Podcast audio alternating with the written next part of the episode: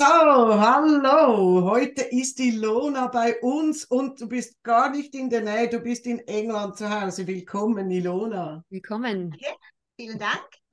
Ich freue mich. Wir uns auch. Du bist bisher die am weitest entfernteste ähm, Anruferin, die wir haben. Es ist ganz schön, dass wir schon nach England vorgedrungen sind. Was bringst du denn heute für eine Frage mit? Also vielen Dank, dass ich bei euch sein darf heute. Und ähm, äh, wir haben eine neuneinhalbjährige Adoptivtochter, ähm, die uns sehr am Herzen liegt und mit einer dramatischen Vorgeschichte. Und im Moment ist sie, also sie war eigentlich immer auf der impulsiven Seite und Mhm. hat unglaubliche Wutausbrüche. Manchmal gibt es einen Auslöser, einen und manchmal gibt es keinen ersichtlichen Auslöser. Wir sind uns bewusst, dass die Wut nicht ohne Grund ist. Äh, sie weiß es selber nicht immer oder noch nicht. Und wir sind einfach dankbar um Hilfe, um ihr dabei zu helfen, weil sie sich durch diese Wut ganz viel selber verbaut. Mhm. Also Freundschaften sind schwierig, ähm, Sozialisieren ist schwierig, ähm, äh, Hobbys sind schwierig, weil sie auch auf Feedback oft wütend reagiert. Wie können wir ihr helfen? Und äh, es ist vielleicht die Spitze des Eisbergs, aber wir möchten gerne ihr helfen, weil sie kann auch, sie hat ein großes Herz, sie kann Mhm. unglaublich lieb sein, sie ist sehr lieb. Und äh, diese Wut möchten wir so gerne ähm, besiegen oder umwandeln in eine Stärke. War, war, das im, war das immer so, dass die, dass die Wut vorhanden war oder ist ein bisschen schleichen gekommen? Und ist es so, dass sie ähm, viele Schwierigkeiten in der Kindheit gehabt hat, dass vielleicht, dass wir ein bisschen vom Fundament her wissen, was da ist? Sie war immer etwas auf der impulsiveren Seite, aber äh, man hat früher immer gedacht, sie ist halt jung, sie ist auch sehr früh geboren. Man hat gedacht, das ist, das ist deshalb, sie ist emotional jünger als ihre Freunde. Ähm, aber sie, ähm, wie soll ich sagen, sie ist auch sehr willensstark. Sie weiß genau, was sie will und nicht will. Das kann ja auch eine Stärke sein. Mhm. Ähm, aber sie hat immer wollen ihren Willen durchsetzen. Und wir sind eher, sagen wir, auf der traditionellen Elternseite. Wir haben oft Nein gesagt, wenn es sein musste. Ähm, ah, handkehrum, vielleicht waren wir auch manchmal soft, weil sie doch eben eine schwierig, einen schwierigen Anfang hatte im Leben. Aber es kam langsam und wurde stärker, muss ich sagen. Es wurde Mhm. stärker. Und sie wird natürlich auch größer und kräftiger. Und ähm, es kann auch manchmal ein bisschen gefährlich werden und das macht uns große Sorgen und es macht auch ihr große Sorgen. Und da haben wir eine Chance, weil sie möchte das Thema auch ähm, in Angriff nehmen. Ja. Du hast vorhin gesagt, das sind zum Teil Wutausbrüche, die du, wo du den Auslöser siehst. Ich gehe jetzt mal davon aus, dass du damit eben meinst, dass wenn du, wenn sie ein Nein kassiert, dass sie das dann durchsetzen möchte, ähm, und andere, wo du ein, eigentlich keinen Auslöser erkennst. Wie geht es ihr nach dem Wutausbruch im Vergleich? Bei den mit den Auslösern, wo du weißt, oh, jetzt weiß ich, warum sie sauer ist. Äh, wie fühlt sie sich nach so einem Wutausbruch und wie ist das beim anderen, bei der anderen Art der Wutausbrüche? Ist sie dann erschöpft? Tut es ihr leid? Weint sie? Sagt sie, ich konnte nicht anders? Oder ist sie dann noch eine Weile sauer? Äh, Sie ist meistens sehr unglücklich nachher und erschöpft. Meistens. Äh, es geht manchmal länger, manchmal ist es, wird sie schneller wieder gut. Sie sagt dann oft ein Sorry und äh, dann gibt es eine Umarmung und wir Mhm. bemühen uns fest, immer wieder frisch anzufangen. Ja. Ähm, aber sie fühlt sich nie gut nachher. Die Tränen kommen nicht immer. Also wenn Tränen kommen, geht es ihr schneller wieder gut. Mhm. Ähm, aber manchmal hakt sie noch nach mit Worten und, und, ähm, und, und, und schwellt langsam ab. Ja. Aber es tut ihr leid und sie fühlt sich unglücklich darüber, ganz klar. Mhm. Also Aber manchmal geht es länger. Bis Ja. Wir können hier schon mal sagen, dass natürlich, wenn Nachhinein das typische ähm, sich schlecht fühlen, Schuldgefühle, dann ist es, dann ist es eine Reaktion, weil eine, eine, Reaktion vom Körper. Also wir sprechen hier vom Schutz, also die Flucht kam von der Erstarrreaktion, von der Echse, also der Echsengehirn, wir nennen es ja die Echse. Ähm, und ich, ich werde schon mal ein paar Dinge erwähnen, nämlich ähm, wenn ein Kind in der Vergangenheit Traumas erlebt hat oder Schwierigkeiten gehabt hat, dann kann es zu einem Mangel an diesem Vertrauen führen, eben nicht nur zur Außenwelt, sondern zum eigenen Körper. Ähm, und was alles noch übrig bleibt, ist das Einzige, die ich vertrauen kann, ist eigentlich mein Schutz. Also mein Schutz, dass es mich beschützt, ähm, äh, weil die Außenwelt hat mich nicht richtig beschützt. Äh, zum Teil hat mein Körper mich nicht richtig beschützt, wenn es vielleicht auch physische Dinge passiert sind. Also was kann, ich was kann mich beschützen? Eigentlich meine Schutzfunktion. Das heißt, es wird zu Nummer eins. Jetzt, wenn es um Impulsivität geht, kann es auch so sein, dass, ähm, dass wenn die Schutzfunktion übernimmt, dann übernimmt es nicht nur die inneren, sondern die Außenfunktion, sprich es übernimmt die Augen, die Nasen, die Mund, die Sinnesorgane. Und wenn man so ein bisschen anschaut, was eigentlich schlussendlich passiert ist, anstatt dass die Körper normalerweise die diverse Reize oder Stimulationen von der Außenwelt verarbeitet und es wird ganz einfach verarbeitet, ist es so, dass jede Art von Überstimulation gesammelt wird, wie von ihrem Schutz oder die Echse. Man kann es so vorstellen wie ein Katapult, die im Körper den Arm geht runter. Und dann über die Sinnesorgane werden all diese Überreize gesammelt. Und wenn es dann zu viel wird, deshalb spüren diese Kinder eine innere Unruhe, eine innere Anspannung, wenn über diesen Tag die Reize, die die, die Schutzfunktion ein bisschen als ähm, stärkere Überreize wahrgenommen hat und irgendwann macht es Pum.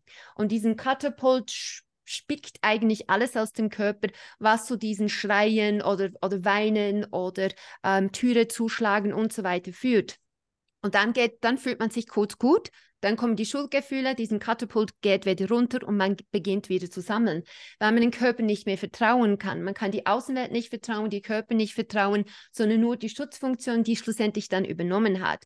Und das Problem ist, dass es kann einen Trigger geben, aber es muss nicht einen Trigger geben. Das bedeutet, dass wenn ich einfach am Tag, wenn alles zu viel geworden ist, vielleicht äh, fällt äh, irgendetwas runter. Und dann ist es genug, um diesen Aufbau von Stimulationen, den, den, boom, den Spicker zu geben und den Katapult äh, ähm, spickt alles aus dem Körper und das führt zu diesem impulsives Verhalten. Ein zweites, was ich das sagen kann in Bezug zu diesen Impulsivität, ist, dass ähm, wenn ich ähm, ständig in einem Ort bin, wo es gefährlich ist, bin ich eigentlich wie in einem Dschungel, wo es überall gefährliche Tiere gibt. Und dann, was mache ich? Ich muss zuerst handeln und dann denken. Weil wenn ich zuerst denke und dann handle, bin ich tot. Und ein Kind, die in eine gefährliche Situation aufgewachsen ist, eben, du hast erzählt von ähm, Adoption und, und, und äh, schwieriges Kindheit, die ist geprägt von diesen wilden Tieren, die da sind. Das heißt auch die Handlungen dementsprechend. Ich muss handeln und dann denken, sonst bin ich tot. Ähm, und auch mit dem Alter kann es sein, dass es nicht abgelehnt wurde, dass es immer noch dementsprechend da ist. Normalerweise ist zuerst denken, dann handeln. Bei ihr ist es nicht so. Zuerst handeln, dann denken, weil ja. ihr Schutzfunktion Nummer eins ist. Also ich, ich kenne ein bisschen von dir, du, du kennst die Geschichte von der Echse. Sie arbeitet äh, bereits mit der Echse, sie hat sich mit der Echse anbefreundet. Ähm, die zwei Sachen, die Echse beibringen, zuerst denken, mich denken lassen und dann handeln. Es ist wie ein Schild, die sie da wegmachen äh, muss. Und das Zweite ist wirklich, dass ihr Schutzfunktion die Macht am Körper zurückgibt. Das sind die Hauptdinge, die wirklich mit dieser Impulsivität helfen werden. Ja. Ja, kann ich alles unterschreiben. Da kommt für mich noch ein bisschen das Adoptivthema dazu, was einfach ein Urtrauma ist, muss man, muss man einfach so akzeptieren auch dass solche Kinder und bei deiner Tochter, du hast uns ein bisschen im Vorfeld ein bisschen was erzählt, schon während der Schwangerschaft, schon während ihrer Entstehung war sie ungeschützt in diesem Mutterleib und wurde eigentlich ständig angegriffen. Also, dass hier eine ganz, ganz aktive Echse ist, die da ganz extrem darauf bedacht ist, dieses Kind zu schützen, das Leben zu erhalten, das verwundert mich nicht. Also deine Tochter hat wirklich ganz, ganz, ganz einen gefährlichen Start ins Leben gehabt. Und das ist natürlich, sie ist noch nicht ganz zehn Jahre alt. Das braucht jetzt auch ein bisschen. Also ist sicher nicht was, was, was äh, deine Tochter nur einfach schnell mit Echseninterventionen wegkriegt. Aber sie kriegt mal eine erste Hilfe, ähm, wo sie selbst handeln kann, ohne gehandelt zu werden. Weißt du, was ich meine? Mhm. Wie Sonja vorhin gesagt hat, im Dschungel hast du keine Zeit zum Überlegen, ob die, ob die Schlange, die dich gerade beißen will, eventuell noch gar kein neues Gift produziert hat. Da springst du zur Seite. Also es geht ums Überleben. Und ich glaube schon, dass deine Tochter im Überlebensmodus ist, was aber auch seine schöne Seite hat. Also einerseits muss ich dir sagen aus Erfahrung, ich bin ja selber ein Adoptivkind. Im Überleben sind wir großartig. Also Kinder, die, die nicht in dieses Leben gehören, überleben die Zeit gar nicht. Die sterben einfach. Ähm, und Scarlett lebt.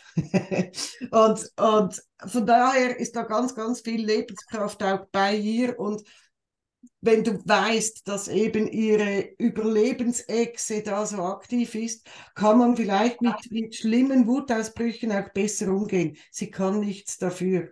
Sie will das gar nicht. Es macht es für sie. Und ich glaube, dass da jetzt mal anzufangen und Sonja ähm, hat jetzt schon ganz viel erzählt, wie wir da arbeiten können. Es gibt jetzt ein ganz tolles Produkt, verbreite das zu Hause ähm, auf Englisch, ähm, wo wir wirklich mal anfangen können, ein bisschen Ruhe ins System reinzukriegen, aber dann ganz bestimmt auch mal mit diesen Urtraumas arbeiten zu können. Mal zu gucken, schau mal, du hast Wurzeln, du hast wunderbare Eltern. Und Adoptivkinder sollen wissen, sie sind die absoluten Wunschkinder. Hm? Sie sind die Erfüllung aller Träume für, für ein wunderbares Elternpaar. Einfach, das, das darfst du ihr immer wieder mal sagen. Weil das ist so das, dieses, dieses, diese Leere, die man spürt als Adoptivkind. Dass man so sich ein bisschen über, überflüssig fühlt. Also ich glaube, da seid ihr schon mal ganz gut beraten, wenn ihr da mit der Exit arbeiten könnt, mal erste Strategien kriegt und dann müsste man mal weiter gucken, was deine Tochter braucht. Unbedingt. Hm. Ja. Genau, das ist, das ist, äh, kann ich auch genauso unterschreiben. Ich bin zwar kein Adoptivkind, aber ich habe äh, viel mit äh, solchen Kindern gearbeitet und das Thema Vertrauen, Vertrauen in die Außenwelt, Vertrauen im Körper, Vertrauen in andere Menschen. Und sie hat jetzt Vertrauen in euch und das, das ist unglaublich mächtig. Da hat sie wenigstens ein Fundament. Ich denke, das nächste Schritt ist wirklich Vertrauen in ihrem Körper dann Vertrauen in ihre Handlungen. Also dass das Vertrauen äh, regelmäßig im Haus angesprochen wird, dass, äh, dass es okay ist, sich selber zu vertrauen. Dann kann man eben so die Ängste auch überwinden. Ja. Ähm, dass eben dein Körper ist gut, es macht das, äh, es hilft dir, du kannst deinem Körper vertrauen und äh, langsam eben auf all diesen Ebenen die Vertrauen zurückzugewinnen. Weil bei euch ist es ja, Vertrauen ist da und das wird sich ausbreiten und wenn das Vertrauen ist, dann wird automatisch auch diesen Schutz Schutzfunktion weniger zu tun haben, weil es ja vertraut, es geht mir gut, das ist alles in Ordnung. Mhm. Mhm. Mhm. mhm. Toll, ganz toll. Ja. Nein, ganz, ganz herzlichen Dank. Und sie, sie spricht auch viel über die Adoption. Also ja. wir haben immer das Wort Adoption verwendet. Wir haben auch ein Buch, wo ein Tier andere Tiere adoptiert. Und aber so ganz bewusst äh, wurde sie sich der Geschichte eineinhalb Jahre ist das her, glaube ich, Mhm. Und sie hat das am Anfang sehr gut aufgenommen und, und nach ein paar Monaten haderte sie damit, das merkt man. Und sie erzählt zum Beispiel jetzt jedem, ich bin adoptiert. Weißt du das? Und so, es, es ist klar in ihrem Bewusstsein mhm. drinnen. Und, und, ähm, und ich denke, wenn wir da Hilfe bekommen dürfen, wird sie das besser annehmen können. Ja. Und ich, ich, wir sagen ihr oftmals am Tag, wie wie lieb wir sie haben und auch nach einem Wutausbruch. Wir werden sie immer lieb haben. Ja. Aber wir müssen diese Sache in den Griff bekommen, weil wir wollen, dass sie ihr Potenzial erreicht und sie hat unglaubliche Talente. Das erzähle ich euch ein anderes Mal. Äh, sie, sie ist so und, und sie blockiert sich die, die Türen, die wir nicht öffnen können, auf, aus diesem Grunde. Ja, ja. ja, ja. Weißt du, dieses Adoptivthema, ich bin ja also ich, bei mir war das genau gleich. Ich wusste immer, dass ich adoptiert bin und ich erinnere mich sehr gut. Also an dazu mal musste man 40 Jahre alt sein, um, um ein Kind adoptieren zu dürfen. Und ich weiß noch genau, wie mein Vater diese Gerichtsurkunde gekriegt hat und zu mir gesagt hat, jetzt bist du meine Tochter. Ähm, das ist, ich finde es wunderbar, dass diese Geschichte offengelegt ist, dass sie sich damit auseinandersetzen kann. Das Problem mit der Adoptionsgeschichte ist, dass man sich wahnsinnig alleine fühlt damit, weil meistens ist man im eigenen Umfeld das einzige Kind. Hm? Genau. Ähm, was mit dieser Geschichte rumläuft. Und es hilft schon, das habe ich jetzt oft erlebt in der Praxis, wenn ich mich mit Adoptivkindern ausgetauscht habe, wenn man mit Menschen sprechen kann, die das kennen, die das genau dasselbe erlebt haben. Und hier auch ein bisschen diesen Frieden zu schließen, dass deine Herkunft bzw. dein Familienleben etwas anderes ist, etwas Besonderes ist das braucht eine gewisse Zeit. Aber ich finde, ihr macht das ganz, ganz toll. Also einerseits finde ich super, habt ihr es offengelegt, dass das immer klar war. Ihr bietet eurer Tochter wirklich den Boden, den sie braucht. Aber es wird seine Zeit brauchen, bis sie da ganz richtig fest im Leben angekommen ist, sich zugehörig fühlt. Und das ist ein Grundbedürfnis des Menschen, ein defizitäres Bedürfnis. Äh, diese Zugehörigkeit bilden zu können, da ist sie jetzt halt noch klein, da dürft ihr euch auch ein bisschen Zeit lassen. Aber das kommt gut. Und einfach von meiner Seite als Adoptivkind, vielen Dank, dass ihr sie adoptiert habt. Danke, das ist sehr lieb. Vielen Dank. Ja, Finde ich euch. großartig. Danke euch beiden. Vielen Dank dir, Ilona. Wir werden uns nochmals vernetzen, das haben wir vorher besprochen. Wir werden miteinander besprechen, welchen Weg wir gehen werden zusammen. Aber wir gehen den Weg gemeinsam. Super. Auf jeden Fall. Ja, super. Ich freue mich sehr und vielen Dank und äh, alles Gute ernstweilen und bis sehr bald. Ja? Das Danke. wünschen wir dich auch. Danke dir. Tschüss, Ilona. Tschüss, Tschüss miteinander. Ciao.